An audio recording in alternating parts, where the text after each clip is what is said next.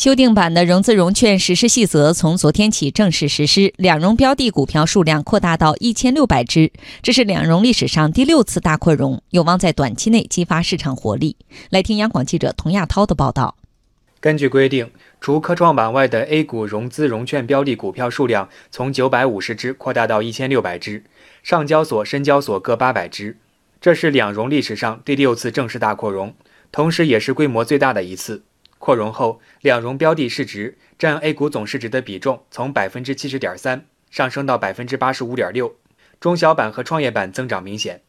分析认为，融资融券作为一种杠杆工具，在扩容后可以让更多股票融资买入或者融券卖出。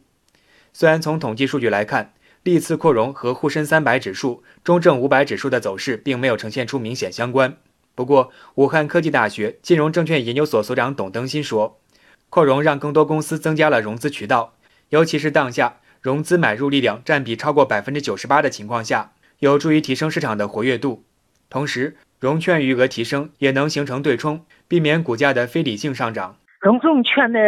在客观上讲，它是一种短期融资行为。所以它还不足以支撑了这个所谓的长期投资，但是呢，对于短期的这个股市的活跃啊，那它是有明显的作用的。由于这个标的的范围扩围之后，它覆盖的面呢会更广，有利于啊扩大这个融资融券的这个业务的规模，提升了这个股市的交易的活跃度，应该是比较明显的。数据显示，截至七月底，沪深两市的融资融券余额九千零八十六亿元。根据中信证券测算，在市场中性的假设下。预计扩容将增加两融余额两千亿元到三千亿元，这也就意味着这次扩容后，两融余额有望回升到万亿元以上，提升了券商两融业务的潜在空间。以两千五百亿元增额和百分之三的净利差计算，预计一个完整的年度将增加证券行业净收入七十五亿元，净利润五十六亿元。根据去年证券公司的营收结构数据，融资融券业务的贡献度为百分之九点二八。